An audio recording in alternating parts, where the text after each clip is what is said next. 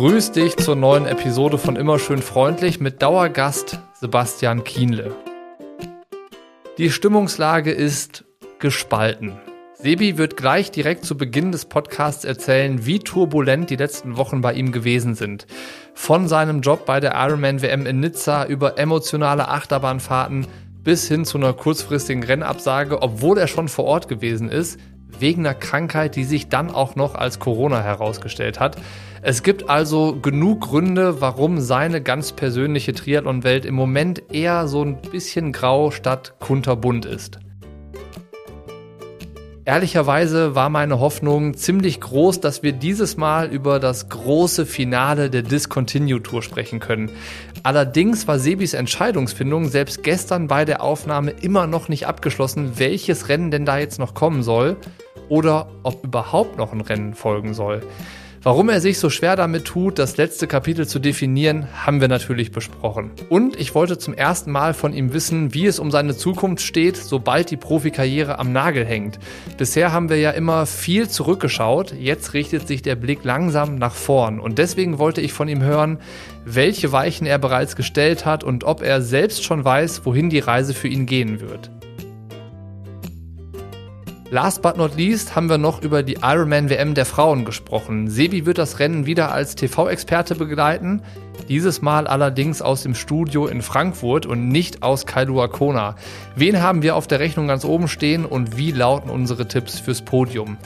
Kurzer Hinweis zur Hörprobe. Hier gibt's jetzt ein paar kleine Ausschnitte aus dem Podcast mit Sebastian Kienle. Die Episode in voller Länge kannst du im exklusiven Feed Triathlon Studio Plus anhören.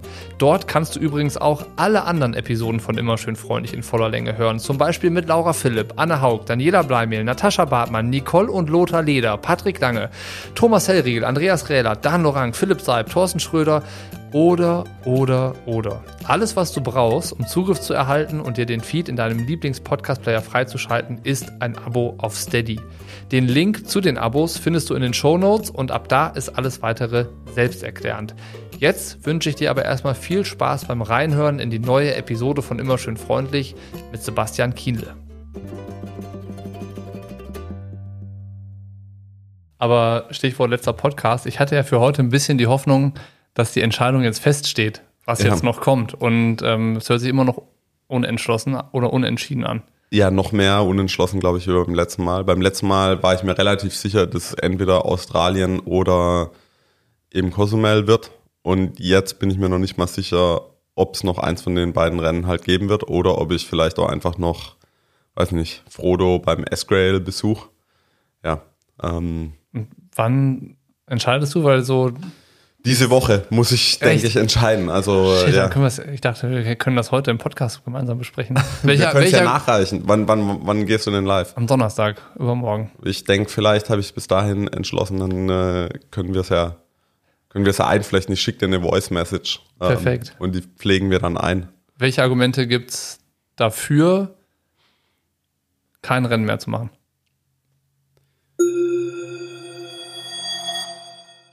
Es ist weniger ein Sport für Paradiesvögel, wie es mal war, auf jeden Fall. Ich habe letztens, ja. jetzt wo du es gerade erzählst und du ja gerade meintest, Triathlon ist so die drei Sportarten, sehr gesunder Sport und so. Ich habe letztens tatsächlich das erste Mal, ähm, als ich gefragt wurde von jemandem, der sich damit beschäftigt, ob er mal Triathlon machen soll und so, das erste Mal so gesagt, überlegst dir gut. Das, das ist die Büchse der Pandora, die man da dann öffnet, das weil der Sport halt so dieses Potenzial hat, einen so zu faszinieren. Der birgt ja so viele Sachen, die einen triggern können. Und dann dachte ich mir, ja, es ist ein Megasport, aber sei dir bewusst, dass der dich halt auch in den Sumpf ziehen kann. Und das war, ein, ja. das war kein Leistungssportler, ne? das war so ein ja. Normalo. Wie äh, ein Athlet meinem ehemaligen Trainer Lubosch Spielek mal geschrieben hat. Lubosch, es gibt jetzt eine gute Nachricht. Ich habe mich geschieden. Wir können jetzt mehr trainieren. Ach du liebe Zeit.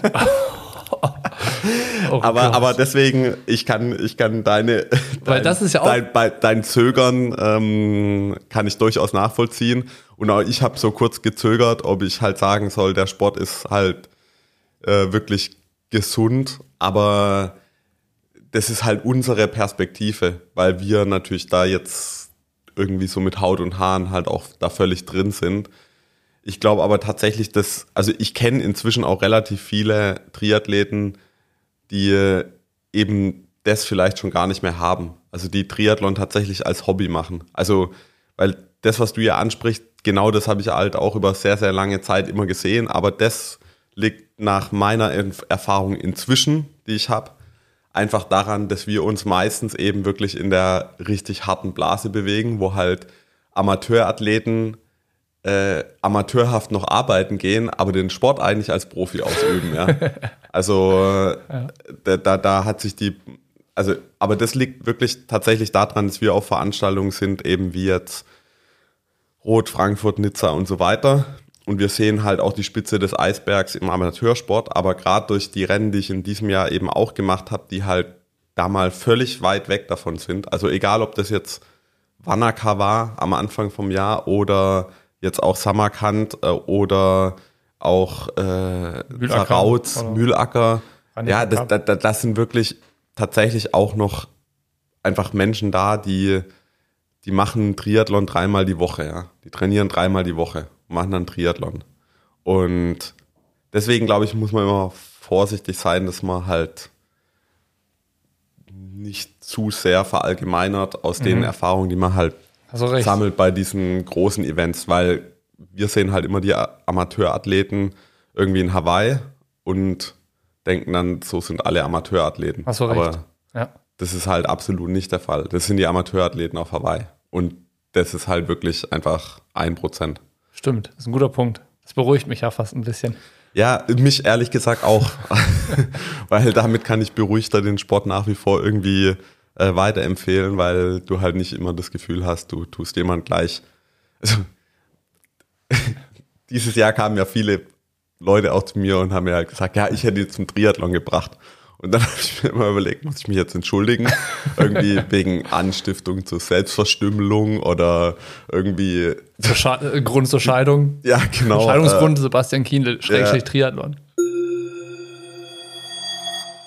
Hawaii, Ironman WM der Frauen. Was sehen wir da? Was glaubst du? Lass uns, das Rennen kennt jeder, die Strecken ja. kennt jeder, Startfelder kennt jeder. Ja. Äh, wir, wir tippen einfach nur. Was glaubst du, wie sieht das Podium aus? Und wie kommt es zustande? Ich glaube, eine der ganz wichtigen Fragen, die ist bis jetzt, glaube ich, immer noch nicht ganz beantwortet. Und ich habe jetzt äh, eben auch in meiner Vorbereitung auf meinen Kommentar, den ich dann von Frankfurt aus machen werde, für den HR, äh, wirklich probiert, da noch was in Erfahrung zu bringen. Und es ist echt nicht so einfach, ob Taylor Nips startet. Mhm. Weil für mich wäre Taylor tatsächlich eine der absoluten Top-Favoritinnen für das Rennen, obwohl sie ja noch nie eine Langdistanz gemacht hätte. Sie, sie wäre qualifiziert über die Ironman 73 Weltmeisterschaft.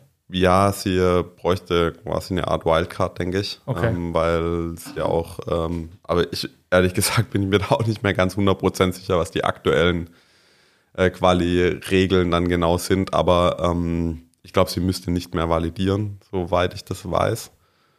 Genau, und da gab es eben jetzt halt doch einige Gerüchte. Und soweit ich das eben weiß, würde sie gern starten. Ich glaube aber, dass eben ihr äh, Coach es nicht unbedingt will. Und deswegen ist einfach noch unklar, glaube ich, äh, was da jetzt passiert. Aber das müsste jetzt dann irgendwie einfach mal klar sein. Ich. Hier endet die Hörprobe. Die Episode in voller Länge findest du im exklusiven Feed Triathlon Studio Plus. Alles, was du brauchst, um Zugriff zu erhalten und dir den Feed in deinem Lieblings-Podcast-Player freizuschalten, ist ein Abo auf Steady. Den Link zu den Abos findest du in den Show Notes und dann ist alles wie selbsterklärend. Neben dem Podcast kannst du dir übrigens noch andere Inhalte aus der Triathlon-Welt sichern, die ich exklusiv im Triathlon-Studio veröffentliche. Sei es zum Lesen, zum Hören oder in Form von Videos zum Anschauen.